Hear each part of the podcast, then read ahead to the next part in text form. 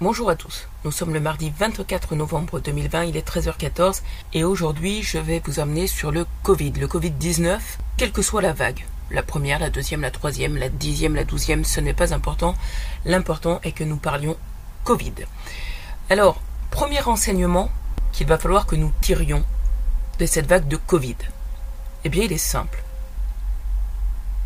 Le premier renseignement, d'un point de vue économique, que nous devons tirer de ce Covid est que le modèle économique des entreprises qui fonctionnent avec un abonnement est faux. C'est un modèle économique qui est mauvais.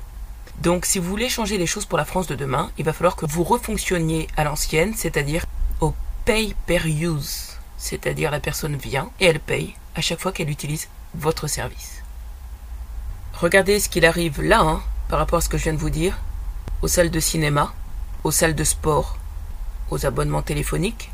Alors abonnement téléphonique, on met toutes les boxes, tous les machins hein, avec un. L'avantage malgré tout de l'abonnement téléphonique, c'est qu'on peut faire quelque chose de simple pour tout le monde, pour toute la France, pour tous les Français, comme ça se fait en Angleterre. En Angleterre, on a 80% des personnes qui sont en prepaid. Alors les données que je vous donne datent d'il y a quelques années, puisque c'est à l'époque où je travaillais chez Orange, sur Orange UK. Mais euh, il est important de comprendre que la France en fait vit à crédit sur tout. Et là, les modèles économiques de ces entreprises, eh bien, c'est bien fait pour vous. Vous avez compté sur de l'argent que vous n'avez pas. Et là, regardez, on passe devant les salles de sport, tout votre matériel est immobilisé.